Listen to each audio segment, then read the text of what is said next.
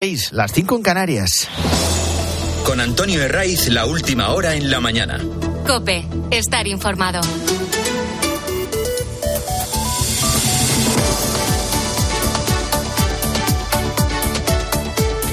Muy buenos días, estrenamos aquí la mañana del fin de semana de Cope. Es 22 de octubre, festividad de San Juan Pablo II, y a que no hay nada mejor que madrugar en domingo. Hoy es el día anunciado para la entrada de una nueva borrasca que han bautizado con el nombre de Bernard y que trae lo que suelen traer todas las borrascas, eh, lluvia, eh, viento y fuertes olas. ¿Dónde? entra por el Golfo de Cádiz y se va a notar también por todo el suroeste de la península, el centro y los Pirineos. Las precipitaciones más fuertes en estas zonas, aunque van a ser generalizadas. Eh, de Oriente Próximo tenemos varias imágenes.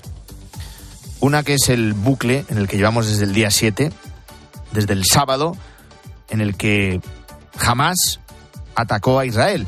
El ejército de Israel sigue bombardeando Gaza, también zonas de Cisjordania. Y por su parte en territorio israelí continúan cayendo cohetes. Los bombardeos israelíes siguen, siguen contra los objetivos de Hamas y forman parte de la primera fase Así que ahora toca la segunda, que no es otra que la incursión terrestre. A las 8 vamos a intentar hablar aquí con uno de los portavoces de defensa de Israel para que nos aclare cuándo habrá tropas sobre el terreno para acabar con la resistencia terrorista en Gaza. En ese punto, otra de las imágenes es la apertura casi fugaz del paso de Rafah entre la frontera entre Gaza y Egipto. Ayer pasaron una veintena de camiones de la Media Luna Roja egipcia. Transportaban comida, agua, medicamentos y hoy se espera que lo hagan otros tantos, eh, bajo la presión que sigue ejerciendo Naciones Unidas. Esto se permitió, esta apertura, coincidiendo con la cumbre celebrada en el Cairo, a la que acudió Pedro Sánchez y que ha acabado con grandes deseos, pero sin concreción alguna. Así que se puede tildar de fracaso. ¿Quién convocó esa cumbre? Egipto. ¿Y por qué? Bueno, pues porque es el país más próximo a la franja de Gaza y por tanto el que más se puede ver afectado con la escalada del conflicto. Miles de gazatíes, miles de extranjeros también eh, que quieren salir, se agolpan en la zona para en cuanto se permita el paso, directamente salir zumbando de ahí. Eh, la cumbre no ha servido de nada porque no acudieron ni representantes israelíes ni tampoco cargos relevantes del gobierno de Estados Unidos. Ni siquiera acabó con una declaración conjunta. Eh, todo se quedó en buenas intenciones y poco más. Eh, Joe Biden, que no estuvo en esa eh, cumbre del Cairo, sí que ha estado esta semana en Israel, donde por cierto no se ha desplazado nuestro presidente, que sí se reunió este sábado con el presidente de la Autoridad Nacional Palestina, Mahmoud Abbas. Esto es cuestión de prioridades. Eh, de momento jamás sigue reteniendo a más de 200 rehenes, entre ellos el español Iván Iyarramendi. Israel asegura que está trabajando para localizarlos y liberarlos. De momento, los terroristas solo han devuelto a dos estadounidenses. La madre se llama Judy Ranan, su hija es Natalie, que tiene 17 años, y con la madre ha hablado el propio presidente de Estados Unidos, Joe Biden, que como hay que colgarse la medalla por absolutamente todo, desde la administración Washington han difundido un vídeo con parte de la charla. Hola Judith. Hola señor presidente. Me alegra que estés en casa o no en casa, pero sí fuera. Gracias, muchas gracias. Hola Natalie, ¿cómo estás? Que Dios te bendiga. Solo quería agradecerle su labor por Israel. Eso es algo que siempre hemos hecho. Estoy contento de que te hayamos podido sacar. Hemos estado trabajando en ello mucho tiempo. Les vamos a sacar a todos. Si Dios quiere. Bueno, y entre las derivadas de este conflicto, en España, eh, cuidado, mucho cuidado con el odio antisemita que se está intentando sembrar que está intentando sembrar una parte de la izquierda y que está cuajando. Lo hemos visto esta semana en Melilla con el ataque a una sinagoga en el que tuvo que emplearse a fondo la Policía Nacional. Lo hemos comprobado también en situaciones como la que ha vivido el jugador del Granada, el israelí Wisman, Sabes que el viernes no viajó con su equipo a Pamplona para enfrentarse a Osasuna porque no se podía garantizar su seguridad. Y luego hay unas imágenes de este mismo sábado que nos recuerdan parte de lo que hicieron los nazis a partir de 1933.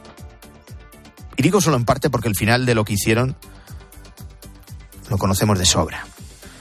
Lo primero a lo que se dedicaban los nazis era a señalar a los judíos. Pues lo que te voy a contar se ha vivido en el centro de Barcelona. Un grupo de radicales pro-palestinos se ha colocado frente a un hotel que es propiedad de un grupo israelí. Han puesto un par de escaleras, se han subido a uno de los balcones de ese hotel, han arrancado alguna de las banderas que tenían y han colocado varias banderas palestinas. Todo mientras cantaban proclamas contra Israel.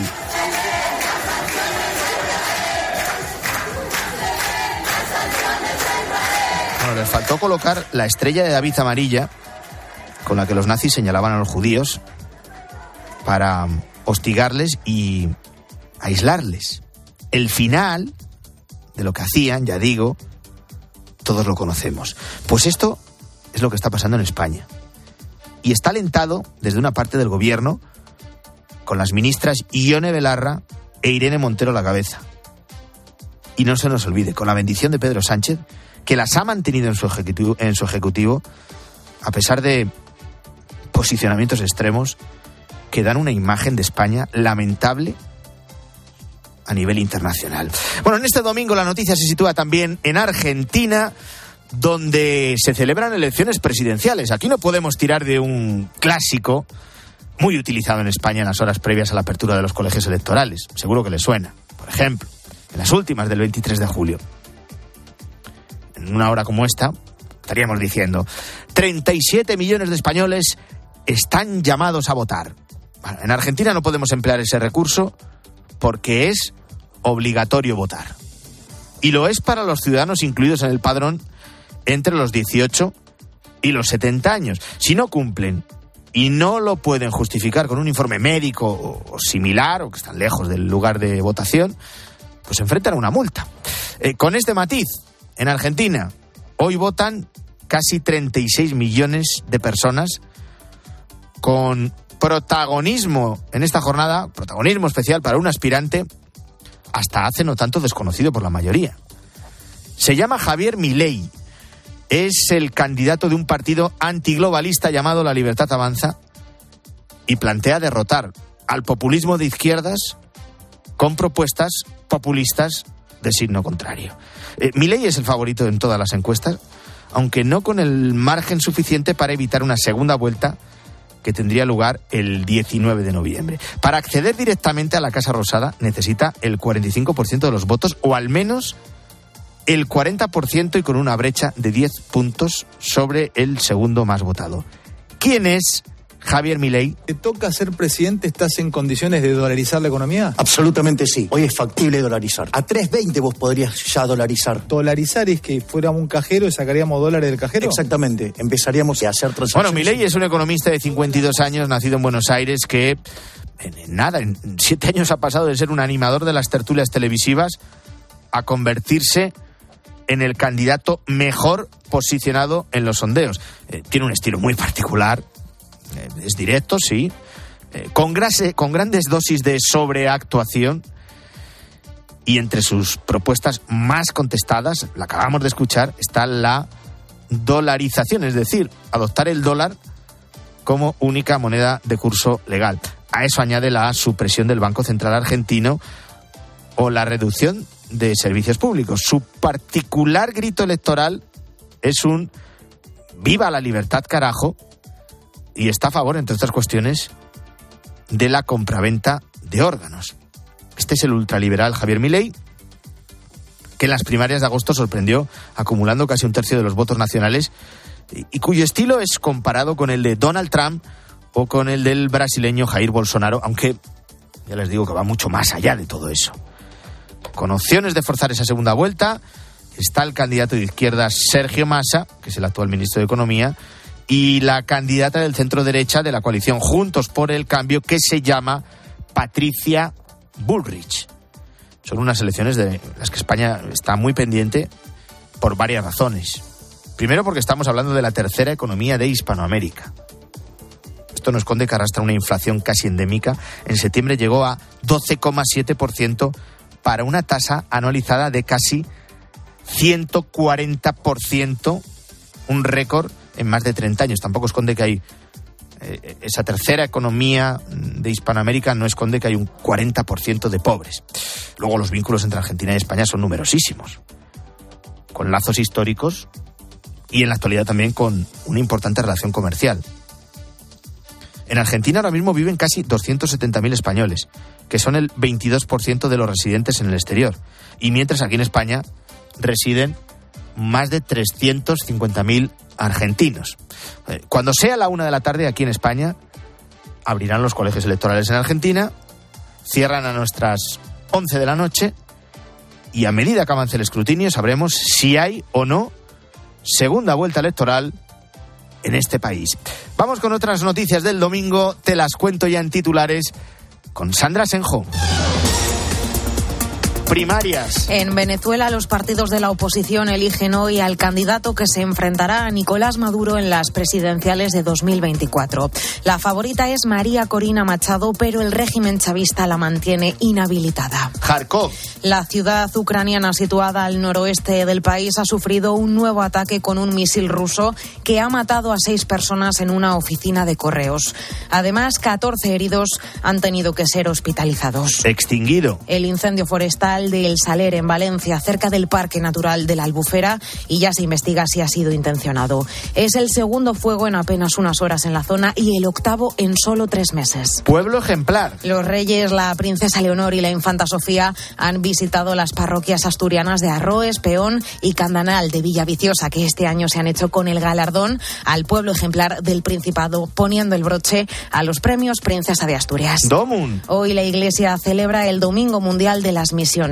Más de 12.000 españoles misioneros trabajan por todo el mundo y gracias a la generosidad de todas las personas que colaboran con el DOMUN se sostienen más de mil territorios de misión. Y leyenda. El futbolista inglés Bobby Charlton ha fallecido a los 86 años. Fue campeón de Europa con su club, el Manchester United, donde fue director durante 39 años y campeón del mundo con la selección inglesa, además de balón de oro y superviviente del accidente de avión de Múnich de 1958. Así comienza la mañana del fin fin de semana de COPE. Ahora mismo son las 6 y 13. Son las 5 y 13 en Canarias, que es precisamente donde nos vamos a ir ahora mismo. Antonio de Ray. La mañana. COPE. Estar informado.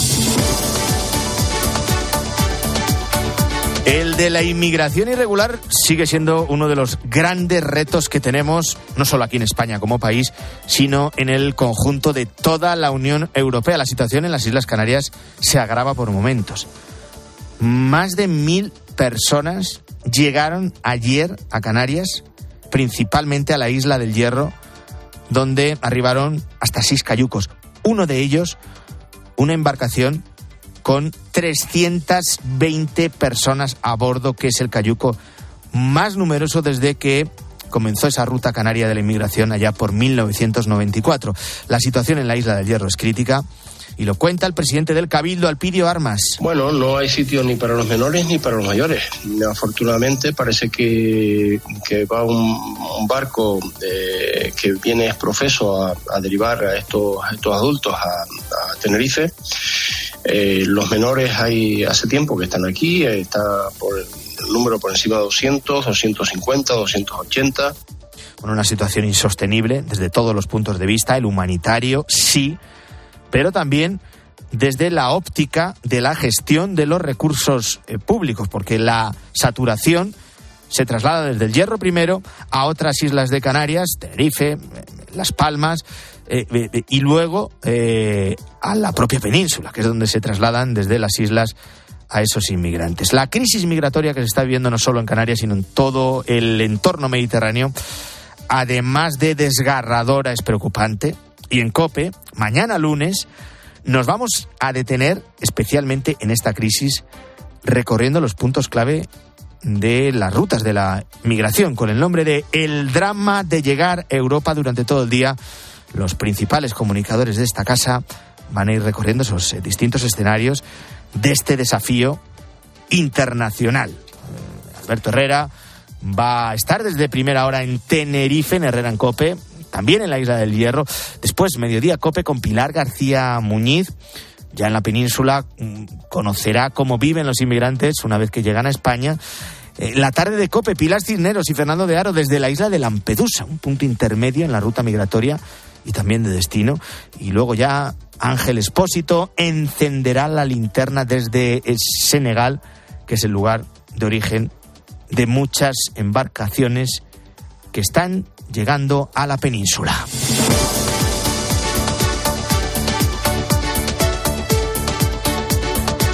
Hoy es 22 de octubre, mañana, lunes, se van a cumplir tres meses desde las elecciones del 23 de julio.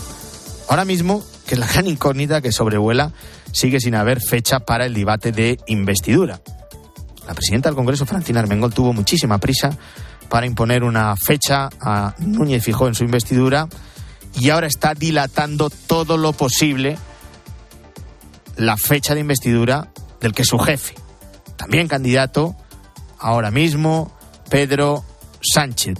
Eh, la, la, amnistía ya se da por hecha y se ultiman los, flejos, eh, los flecos en torno al eh, relator que exigen los independentistas catalanes.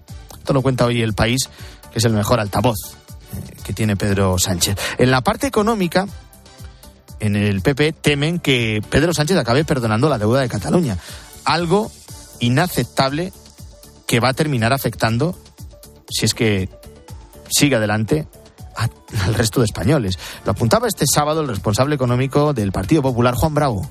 Y también, si es posible, ya que estamos oyendo que le quieren perdonar la deuda a Cataluña, que sepamos cuáles son las condiciones, porque entendemos que el principio de igualdad primará y será igual para el conjunto de comunidades autónomas. Bueno, palabras de Juan Bravo tras reunir a los consejeros de Hacienda del Partido Popular, una reunión en la que han centrado, se han centrado en los fondos Next Generation, esos fondos europeos para mm, hacer frente a las consecuencias de la pandemia y también de la guerra en Ucrania. Denuncian que la última adenda pone de manifiesto que España no crece como tiene que crecer. Una visión muy diferente a la que este sábado ha manifestado la vicepresidenta y ministra de Economía en funciones, Nadia Calviño. Pero gracias a esos fondos europeos hemos conseguido que España tenga una recuperación fortísima en 2021 y 2022, con un crecimiento del Producto Interior Bruto sin precedentes en nuestro país.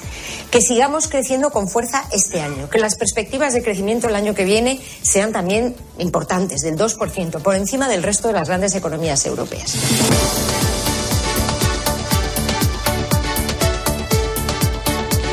Hoy domingo la Iglesia celebra el Domun, el Domingo Mundial de las Misiones. Y fíjate, eh, gracias a la generosidad de todas las personas que colaboran o que colaboráis con el Domun, se sostienen por todo el mundo eh, más de mil territorios de misión. Uno de ellos es, es el de las Hermanas Misioneras Sociales de la Iglesia en Kenia.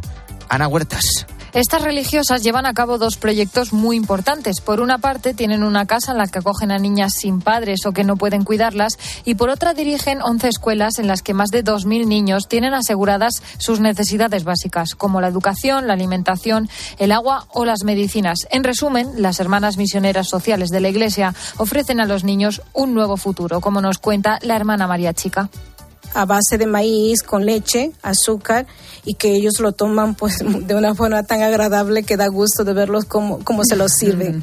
A igual también se les da lo que es el almuerzo que consiste en un solo platito de comida, ¿no?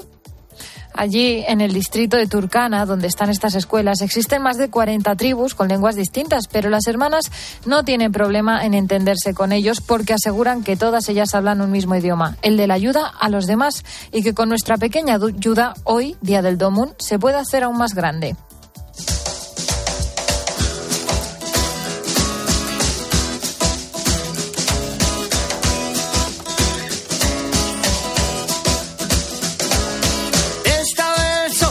Domingo 22 de octubre y en la mañana de COPE ponemos la semana laboral de cuatro días a examen.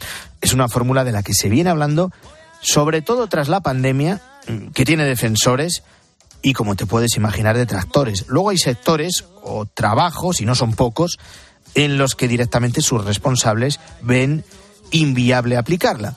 El gobierno ha ofrecido ayudas económicas a las pequeñas y medianas empresas que la implanten.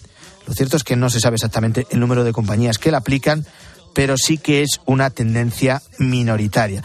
En la gran mayoría de empresas españolas se sigue trabajando cinco días a la semana. Mira, el Ayuntamiento de Valencia, eh, con la anterior corporación, puso en marcha un proyecto piloto, un experimento durante los meses de abril y mayo. Trabajaron de martes a viernes. El fin de semana de toda la vida se extendió durante esos meses al lunes, aprovechando que había una serie de lunes festivos. Ahora se han conocido los resultados de esa prueba y hay luces y también sombras. La pregunta es, ¿qué mejoró y qué empeoró? Sandra Senjo, buenos días de nuevo. ¿Qué tal, Antonio? Sí, como en casi todo en esta vida hay pros y contras, no todo es blanco o negro. Bueno, pues el resultado ha sido una mejora de la salud y el bienestar de los trabajadores, todo un logro, y también una mejora de la calidad del aire, así como un aumento de la actividad para la hostelería. En la otra cara de la moneda, pues supuso una disminución del 20% en las ventas de los comercios y también más gente que fue a las urgencias. El estudio se ha llevado a cabo a través de una encuesta realizada a 2.100 personas que valoraron con un 7 sobre 10 esta semana laboral de cuatro días. Un amplio porcentaje de esos encuestados asegura que esta medida conlleva beneficios para la salud, mejora la conciliación y también enriquece la vida social. Hay más. Eh, del estudio se concluye que al tener más tiempo libre se ha dedicado más eh, tiempo a hacer deporte y a comer platos preparados en casa. Como punto negativo, eh, quienes fuman lo han hecho más. Además, y volviendo al lado positivo, se aprecia una significativa reducción de los niveles de estrés. Y la conciliación familiar es sin duda una de las grandes agraciadas con este experimento. ¿Por qué? Pues porque quienes han participado en este ensayo de la ciudad de Valencia reconocen que aumentaron el tiempo que pasaron con sus hijos y también con personas dependientes. Bueno, si nos fijamos en otras vertientes en cuanto a la perspectiva económica, los resultados son bastante distintos eh, según los sectores. El turismo, la hostelería y los modelos de negocio basados en las propuestas de consumo durante el tiempo de ocio, lógicamente se han visto beneficiados por este experimento de semana laboral de cuatro días. El 57% de las personas encuestadas ha pasado más tiempo en bares, en terrazas y en pubs.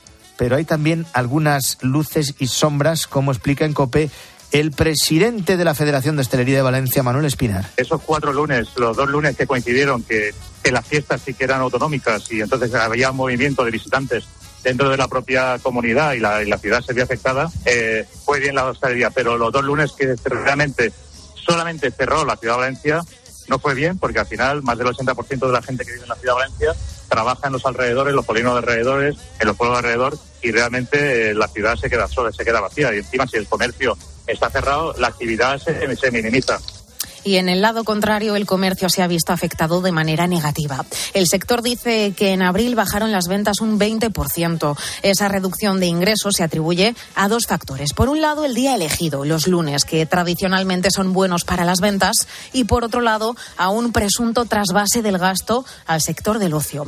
Borja Ávila es presidente de la Asociación de Comerciantes del Centro Histórico de Valencia. Nunca habíamos estado muy a favor de, esta, este experimento de la semana de cuatro días y efectivamente pues bueno al final eh, el comercio pues, pues sufrió lo que lo que esperábamos no desafortunadamente las ventas eh, en comercio no se arrastran de una semana para otra y al final pues bueno estos cuatro días de menos que se pudo abrir el mes de abril respecto al mes de abril del año anterior pues bueno repercutirán en un, en un 20% menos de las ventas. Aquí hay que recordar que este proyecto piloto de cuatro días de trabajo a la semana fue puesto en marcha en Valencia por el ayuntamiento que dirigía Joan Ribó de Compromís. Afectó un total de 360.000 trabajadores de la capital del Turia. Fuentes municipales cifran el coste del experimento en unos 40.000 euros entre encuestas o campañas de comunicación. Hi ha hagut una pacificación importante del tráfico, s'ha millorat la qualitat de l'aire, disminuint els gasos, els diòxids de nitrogen, s'ha millorat moltíssim la conciliación bueno, familiar. Ribó, que acabas de escuchar, decía que ha habido una pacificación del tráfico, una mejora de la calidad del aire y que se había mejorado la conciliación familiar. En cambio, desde el actual consistorio con la con la corporación del Partido Popular al frente, no se ve la cuestión igual de igual manera. Paula Llobet es la concejal de Empleo e Inversiones. El gran perjudicado es el comercio de la ciudad, que vio sus ventas caer un 20% durante estas semanas, y también los servicios sanitarios de urgencias que se saturaron por el cierre de los centros de atención primaria.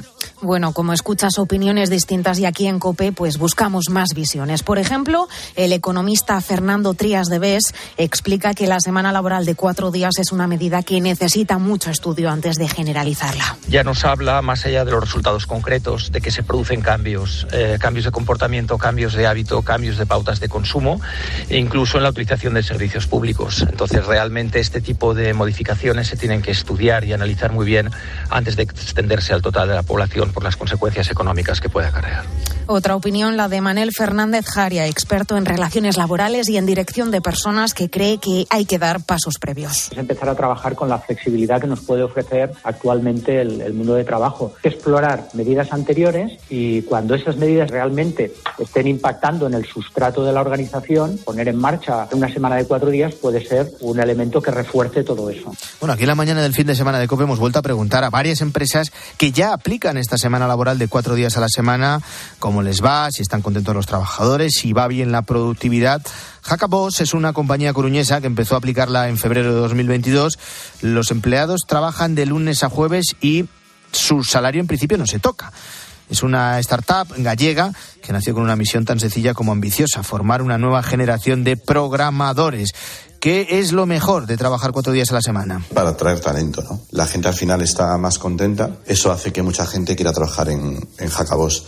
Entonces, no queremos que sea como, wow, trabajamos mucho menos, un 20% menos. No, trabajamos lo mismo, pero de lunes a jueves, que es diferente. Nos focalizamos en acabar nuestras tareas de lunes a jueves. La mayoría de las personas eh, está mejor, tiene más tiempo libre y, en consecuencia, pues eh, son más, más felices. Después, creemos que ha mejorado la productividad y el foco. Sí, parece mentira, pero al final, cuando la gente tiene foco y lo concentra todo en periodos más cortos, pues efectivamente trabaja más eficientemente.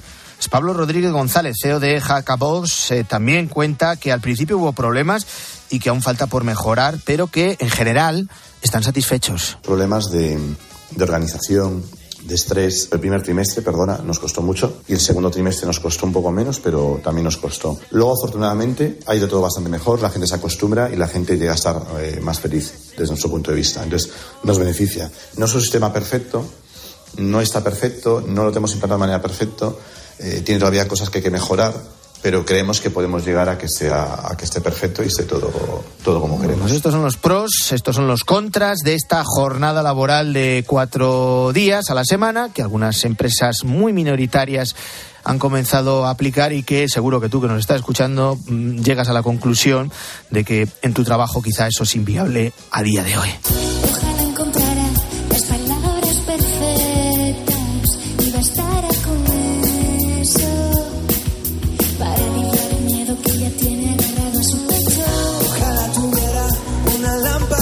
Exitazo anoche el concierto Cadena 100 por ellas a beneficio de la Asociación Española contra el Cáncer. Ha quedado completamente demostrado, sí. El Cadena 100 por ellas es el evento musical solidario más importante de todo el año y, ya van 11 consecutivos.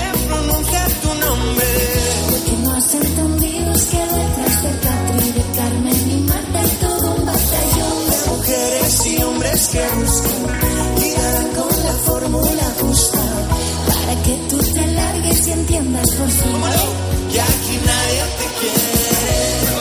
el himno del Cadena 100 por ellas de este año, que sonó en directo, mm, himno de Conchita, que interpretó junto a Álvaro Soler. que aquí nadie te quiere. Lo que tú no sabes es que le has regalado una llave más. La mañana. Con Antonio Herraiz. Cope. Estar informado. Sin plan para este fin de semana. El que quiera fútbol, que venga a tiempo de juego. El que quiera radio, que venga a tiempo de juego. Este domingo, Fútbol Club Barcelona, Athletic Club. Y la Fórmula 1, Gran Premio de Estados Unidos. ¿De qué tiempo de juego, Miguelito? Tiempo de juego con Paco González, Manolo Lama y el mejor equipo de la radio deportiva. De la cadena. De la Un año más. número uno del deporte.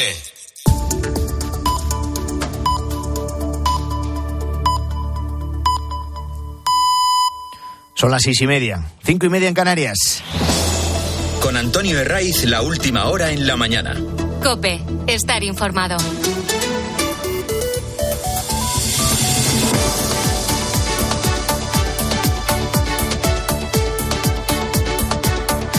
Buenos días, bienvenidos si te incorporas a esta hora de la mañana del fin de semana de Cope, domingo 22 de octubre, en el que damos la bienvenida a una nueva borrasca. Esta vez la han bautizado con el nombre de Bernard y va a dejar, te lo puedes imaginar, lluvias.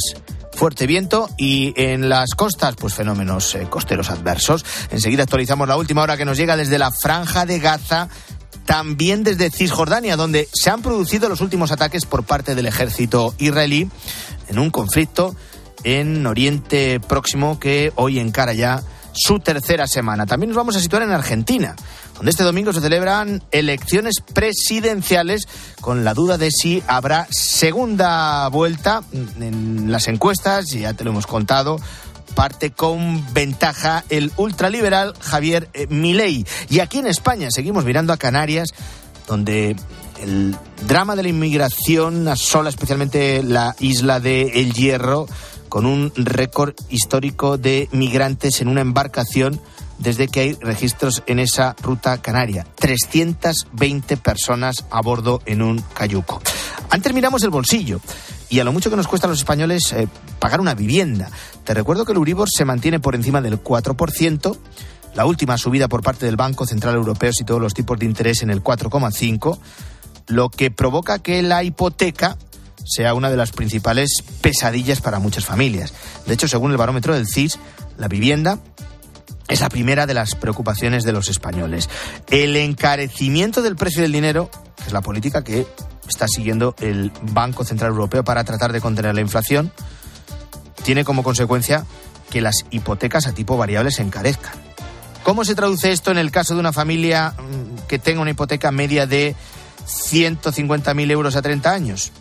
Pues que va a haber encarecida su cota en 240 euros al mes. 2.880 euros más al año. Un encarecimiento que está llevando a muchas familias a cambiar las condiciones de sus préstamos. En este sentido, está ganando terreno la opción de las hipotecas mixtas.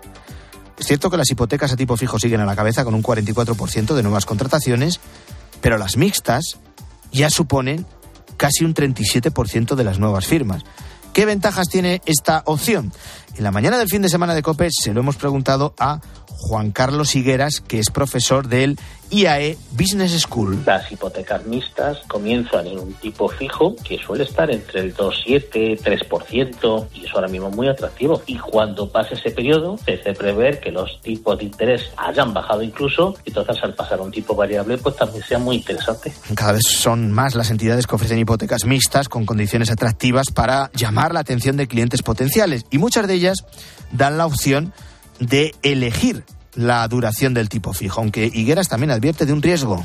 Eh, La hipoteca, el único riesgo que tiene es que no puedas pagarla. Si tenga el tipo fijo, riesgo cero. Riesgo cero quiere decir en el sentido de no te va a cambiar el tipo. Cuando llegues al momento en que empiezas a pagar en base a un tipo variable, que va a ser el Euribor normalmente a un año, pues el riesgo existe que haya cualquier situación en la economía, como la que estamos viviendo ahora, que se reproduzca y de nuevo vuelvan a subir los tipos de interés. Pero en ese caso también tenemos situaciones legales en las que tú puedes hacer una innovación de hipoteca y cambiarte a otra hipoteca. Puedes cambiar la modalidad de tu hipoteca, pero también es cierto que puedes encontrarte con que tu entidad bancaria no te dé facilidades para hacerlo. De cualquier hipoteca te puedes cambiar a otra. Primero, renegociar con el banco. Y segundo, si no renegocia el banco, tú te cambias a otra entidad financiera y te subroga la hipoteca.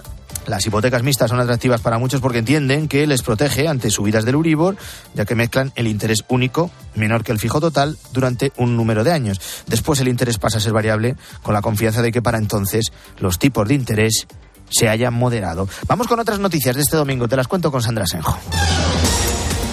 Un cayuco con 320 inmigrantes ha llegado a la isla de El Hierro, récord desde que existen registros. Sí, es la embarcación más numerosa que ha pasado por esa ruta canaria desde 1994, que es cuando comenzó a contabilizarse. La cifra de migrantes de origen subsahariano que ha llegado a las islas durante este sábado se acerca en total al millar en al menos seis embarcaciones diferentes a la espera, eso sí, del dato definitivo porque durante la noche se han producido nuevos rescates.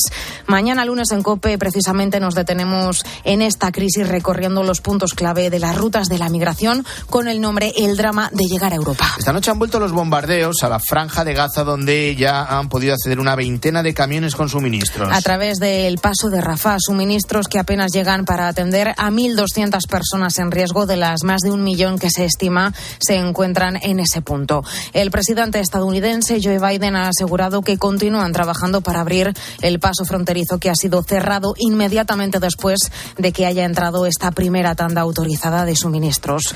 Mientras en el Cairo se ha celebrado una cumbre internacional en la que han participado 34 países y que ha terminado sin una declaración final conjunta sobre el conflicto. Y domingo con elecciones presidenciales en Argentina.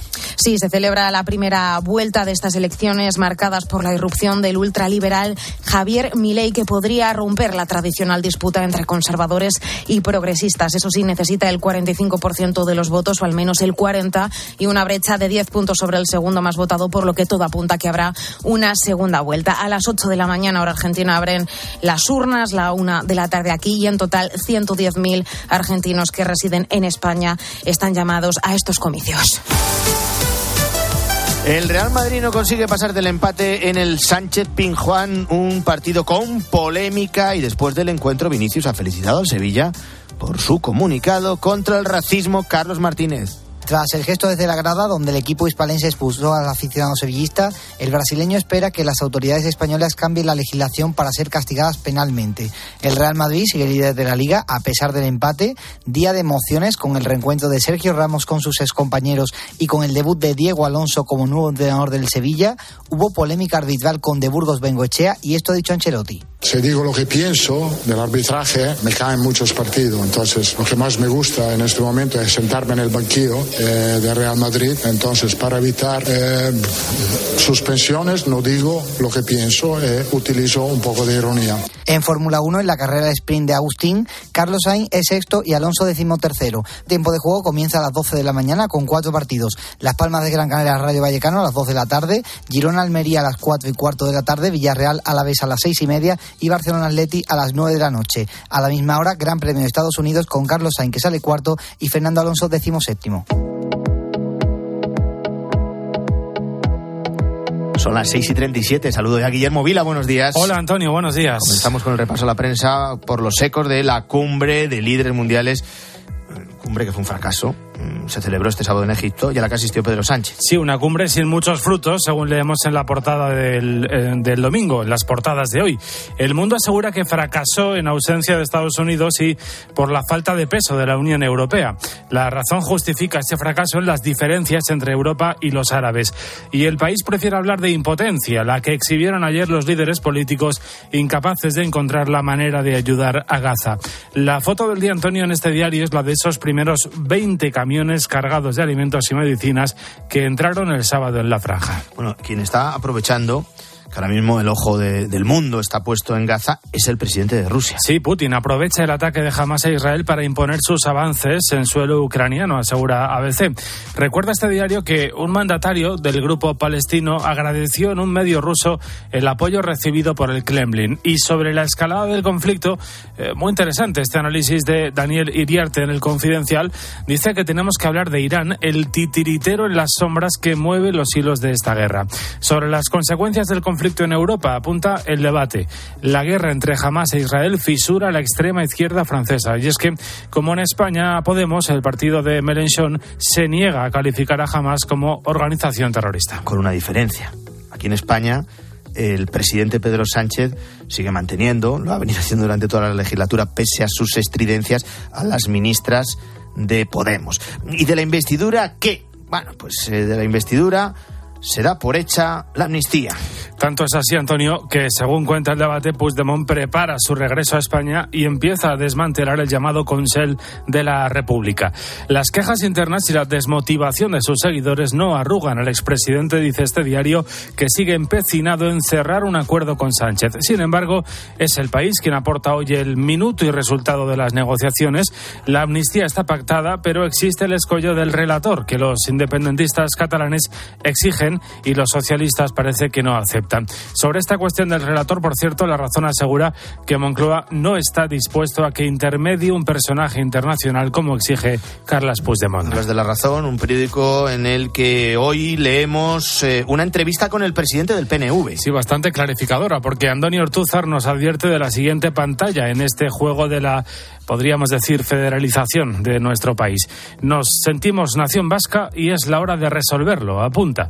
Dice que es el momento de que en Madrid haya voluntad para sacar la reforma del estatuto. Se le está poniendo cara de Ibarreche. Sobre las negociaciones de Sánchez con sus socios, opina en el mundo el presidente del Senado, afirma Pedro Royán que la amnistía dejaría a España como un Estado fallido. Quédate con este dato que hoy leemos en el periódico ABC. Los costes salariales para las empresas crecerán cuatro veces más que el empleo el próximo año, 2024. Sí, dice ABC que el alza de las nóminas va a superar en un 23% a la recomendación pactada por patronal y sindicatos. En materia laboral es más optimista el país, dice que el empleo resiste pese a la inflación y la incertidumbre.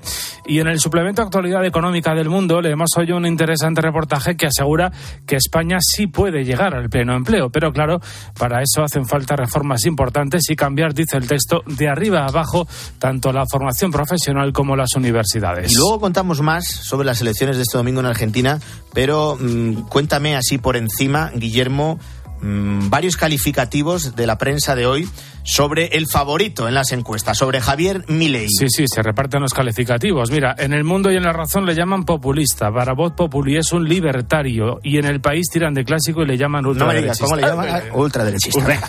Eh, que vamos con eh, lo que ha dado de sí esta semana a la luz eh, de la línea editorial de, de, la cadena Cope, lo hacemos con José Luis Restán. La terrible acción terrorista de Hamas y la posterior reacción de Israel han reabierto las heridas más profundas entre los pueblos israelí y palestino. Los atentados han querido ser una abominable muestra de fuerza y una provocación para que la respuesta de Israel frenara la decadencia de Hamas. Shlomo Ben-Ami, un prestigioso intelectual que fue el primer embajador de Israel en España y ministro de Asuntos Exteriores de su país, ha señalado estos días que la barbarie de Hamas permanecerá largos años como una muralla entre israelíes y palestinos. El primer ministro Netanyahu ha pretendido congelar el dossier palestino apostando por los acuerdos de Abraham con las monarquías del Golfo Pérsico, pero esto ha sido una ilusión. Benamí reconoce el potencial explosivo de la frustración en la población palestina, que siente cómo la ocupación de sus territorios se intensifica y se hace irreversible. El intento de ajustar definitivamente las cuentas con Hamas va a tener un costo militar, político y también moral muy alto. Aún así, Benamí confía en que surjan, tanto en Israel como en Palestina, líderes con visión de futuro que apuesten por la convivencia y el acuerdo. A fin de cuentas, no existe otro camino practicable. Y el discurso del presidente de la Generalitat desde la tribuna del Senado no permite equívocos. La amnistía, según él, no es un punto final, a modo de ley de caducidad y una acción penal, sino un punto de partida para que Cataluña vote en referéndum sobre su independencia. Aragonés no busca el diálogo, por eso, tras su intervención, sin mostrar respeto alguno por las dinámicas parlamentarias, se ha ido. Con toda seguridad, Pedro Sánchez seguirá sin hablar de amnistía y la ley de silencio seguirá imperando en el PSOE. Tendrá que ser el Partido Popular, con 14 presidentes autonómicos y 8 millones de electores, quien lidere el debate sobre una ley de consecuencias extremadamente graves, cuya única razón de ser es la investidura de Sánchez. Así ha transcurrido la semana entre líneas COPE.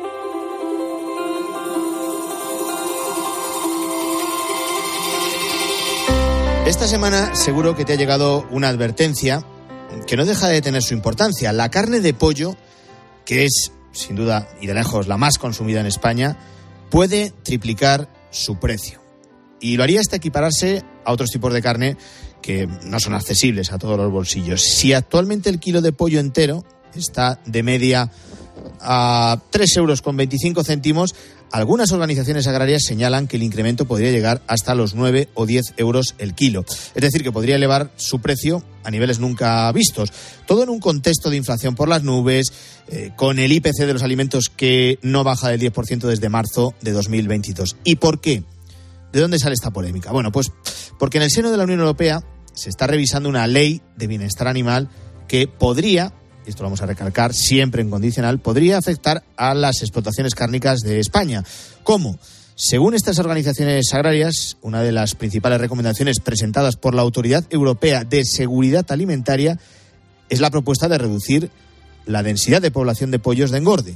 Si se aplicara esto, significaría que la Unión podría solicitar a los productores que realizaran importantes inversiones en las granjas, mientras que el número de aves tendría que reducirse, atentos, en un 72%.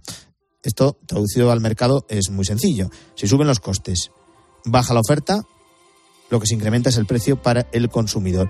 Todo esto es el temor de organizaciones agrarias. Hemos escuchado esta semana a los responsables, por ejemplo, del sindicato agrario COAG. Pero vamos a conocer qué hay detrás de todo esto y no vamos a ir a la fuente, nos vamos a situar donde está la noticia, que es en la sede de las instituciones comunitarias en Bruselas. Está la corresponsal Paloma García Ovejero. Buenos días, Paloma. ¿Qué tal? Muy buenos días, Antonio. Buenos días a todos. Bueno, es verdad que hay una reforma en ciernes. No.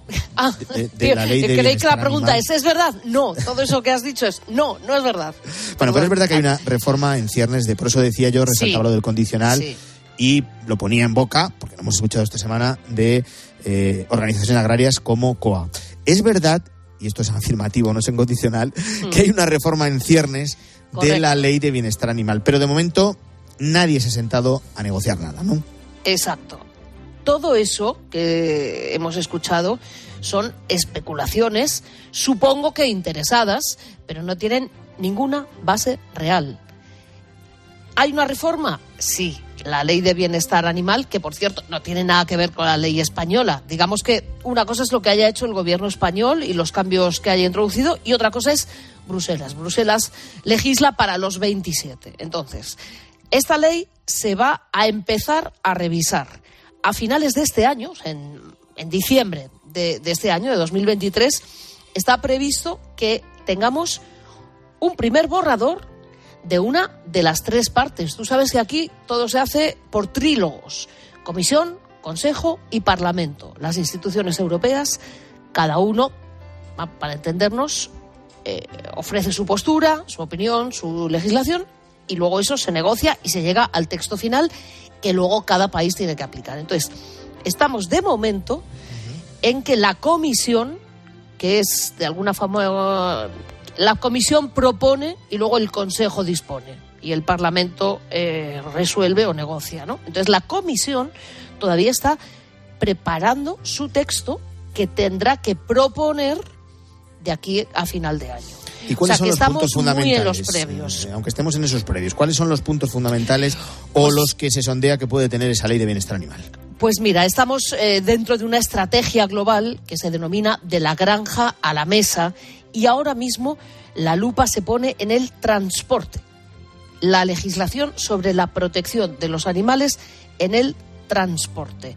Luego ya se irán abordando otros asuntos hasta que se reforme eh, la legislación completa.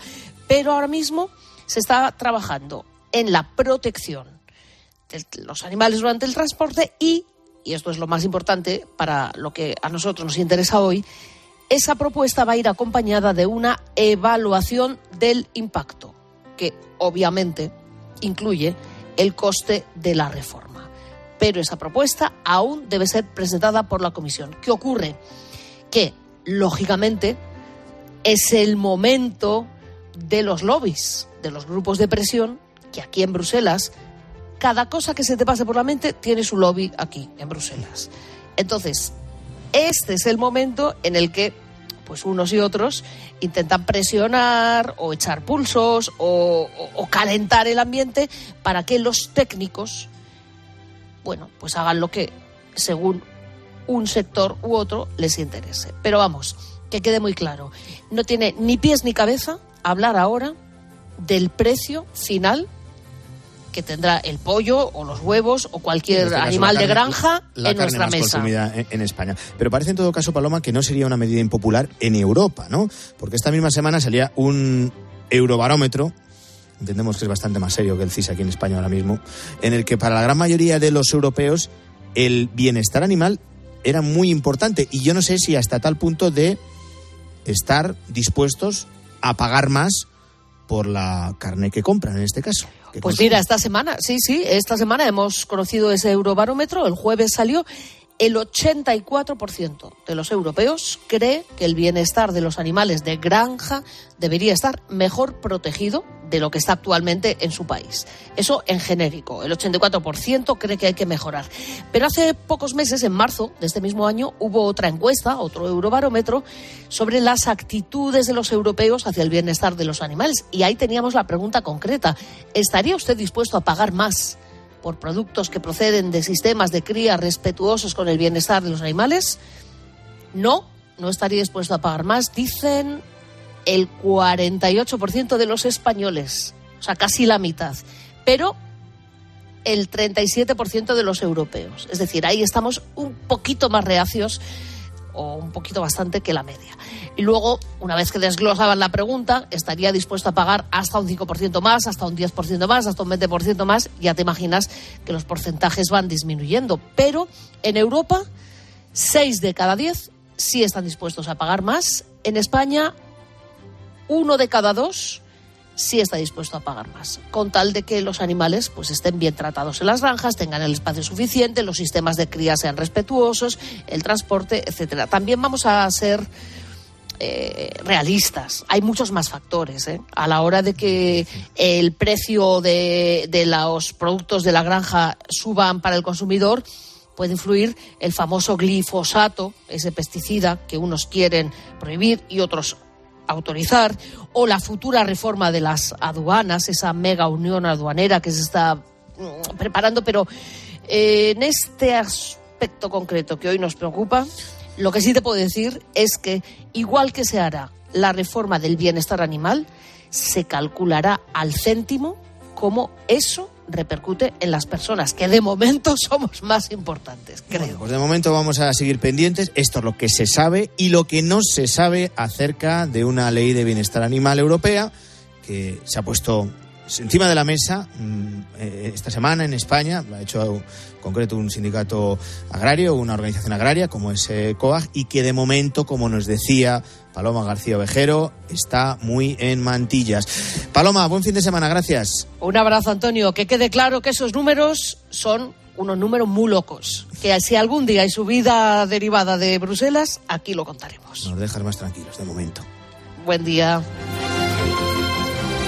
La mañana. Con Antonio Herraiz. Cope. Estar informado. El Domun es un cauce muy valioso pues para que el Evangelio esté presente allí. El Evangelio en su totalidad. Con la ayuda del Domun, Saturnino ha anunciado el Evangelio en Benin durante más de 40 años. El próximo domingo 22 de octubre, Domingo Mundial de las Misiones, Domun. Tú también puedes ser misionero. Conoce su historia y la forma de ayudar a los misioneros en domun.es.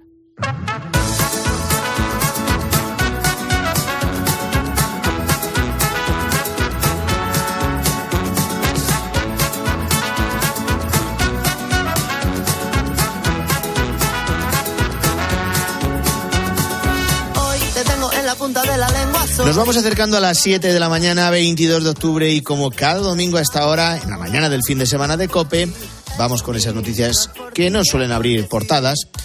Son cuestiones más curiosas, que pasan muchas veces inadvertidas y que se ha encargado de recopilar Ana Huertas. Buenos días. Hola Antonio, buenos días. Oye, ¿qué tal se te da orientarte? Te diría que bastante bien. ¿Sí? El, el problema es que últimamente tiramos más de dispositivos electrónicos y no ejercitamos lo suficiente Ah. eso que es la orientación natural. Pues fíjate, fíjate que te voy a hablar de, de esos localizadores precisamente. Hay una persona, fíjate Antonio, que ha ganado 50 mil dólares por saber ubicarse en un punto específico precisamente de Google Maps.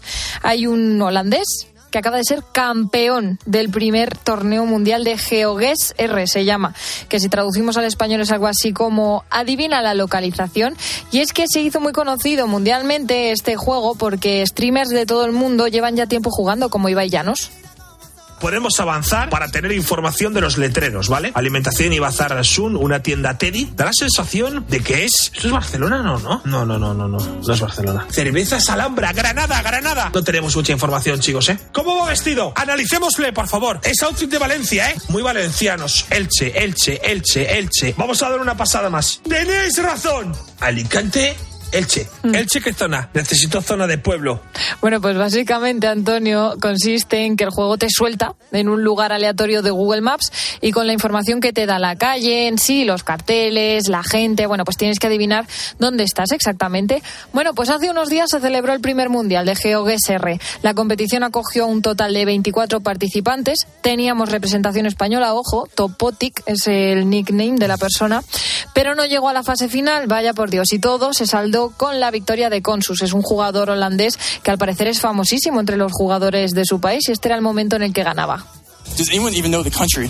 It looks like Constance has an answer for you. It gets rural in Finland. Finland. Look, he's going Finland as They're well. going Finland. Is it come down this? It's locked in. Constance! Is he the winner? Did he get it? No viene nada mal los comentaristas. ¿eh? No, no, no. Vamos ahora con otra historia que a los fans de la serie Suits les va a resultar familiar. ¿Estabas borracho? No contestes a eso. Si sale en el juicio, no podré llamarle a declarar.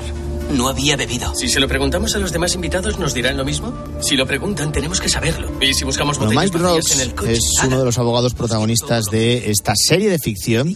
Y atentos porque tenemos un Mike Ross en la vida real. Mm, Para poner en contexto a los que no hayan visto la serie, y esto que voy a decir no es ningún spoiler, ¿eh? porque es el argumento básicamente de la historia. Mike Ross, en Suits, que es el que hemos escuchado, se hace pasar por un abogado. Bueno, pues esto mismo ha hecho en Kenia, ha pasado en Kenia porque un joven de 28 años llamado Brian Mawenda Nayagi o algo así se ha hecho pasar por abogado y ha ganado todos sus juicios y lo han descubierto pues pues que han descubierto que todo era una farsa por un pequeño error. Fíjate llegó a representar a más de 20 clientes Antonio. Ganó todos los juicios como te digo pero el joven vaya intentó solicitar un contrato en prácticas en la Asociación de Abogados de Kenia. Total que se pusieron a mirar en la base de datos para darle la beca y descubrieron que su nombre no existía tal cual en los registros. Siguieron investigando y descubrieron finalmente que este tipo había suplantado la identidad de otro abogado, también Mawenda Nitigua o algo así, accediendo a sus datos y cambiando su foto de perfil. Al final, esta asociación se puso en contacto con el verdadero abogado y corroboró que no había solicitado un certificado de prácticas desde su admisión, así que mm, al final el falso abogado pues ha sido arrestado e imputado por cargos de suplantación de identidad. Pero aquí no acaba la historia, porque esta capacidad de ganar los juicios sin ningún título le ha dado tanta fama a este mm, joven que un magnate está dispuesto a pagar su fianza. Light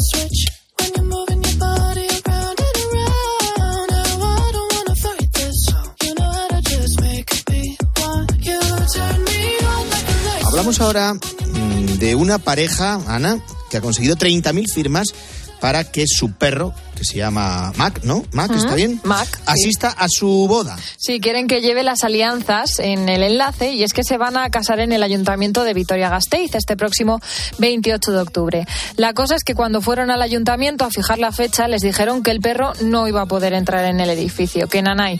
Y esto pues llevó a la pareja a solicitar firmas en change.org. Como dices Antonio, ya llevan más de 30.000 en 10 días más o menos y para que te hagas una idea, el perrete es mestizo y no pesa más de 10 kilos, o sea que no es un perro muy grande ni nada de eso. ¿Y el ayuntamiento ha dicho algo más ante tanta viralidad? Pues sí, han dicho que están estudiando si se podría hacer una excepción con una autorización puntual y con ciertas condiciones, eso sí, para que el animal pueda estar con sus dueños y llevar las alianzas como ellos quieren. Ellos además se amparan en que según la nueva ley de bienestar animal, las mascotas ya forman parte de manera legal de la familia. Y ahora, imagínate que te hacen pagar una multa de 1.500 euros, que no es una multa menor, por decorar tu propia floristería con flores. Mm, Es lo que le ha pasado a Silvia Jiménez. Ella tiene una floristería en Barcelona y como es lógico, pues quiso poner en la entrada de su tienda pues, las flores, ¿no? Que vende, poner la cookie y esas cosas. Bueno, pues en julio recibió la visita de un inspector del Ayuntamiento de Barcelona que le avisó de que estaba cometiendo dos irregularidades. Por un lado, exponer plantas ante la fachada del local y por otro, decorar el letrero con flores. Todo esto por, bueno, pues la normativa que hay allí vigente de fachadas. Mira lo que contaba Silvia en COPE, Antonio.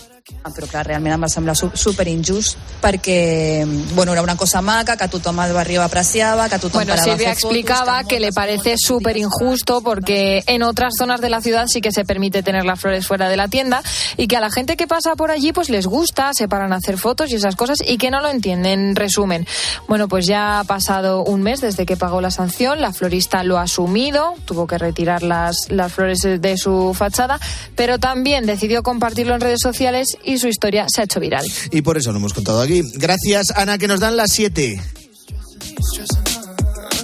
But I can't stay mad when you walk like that, no. Why you always wanna act like lovers, but you never wanna be each other's.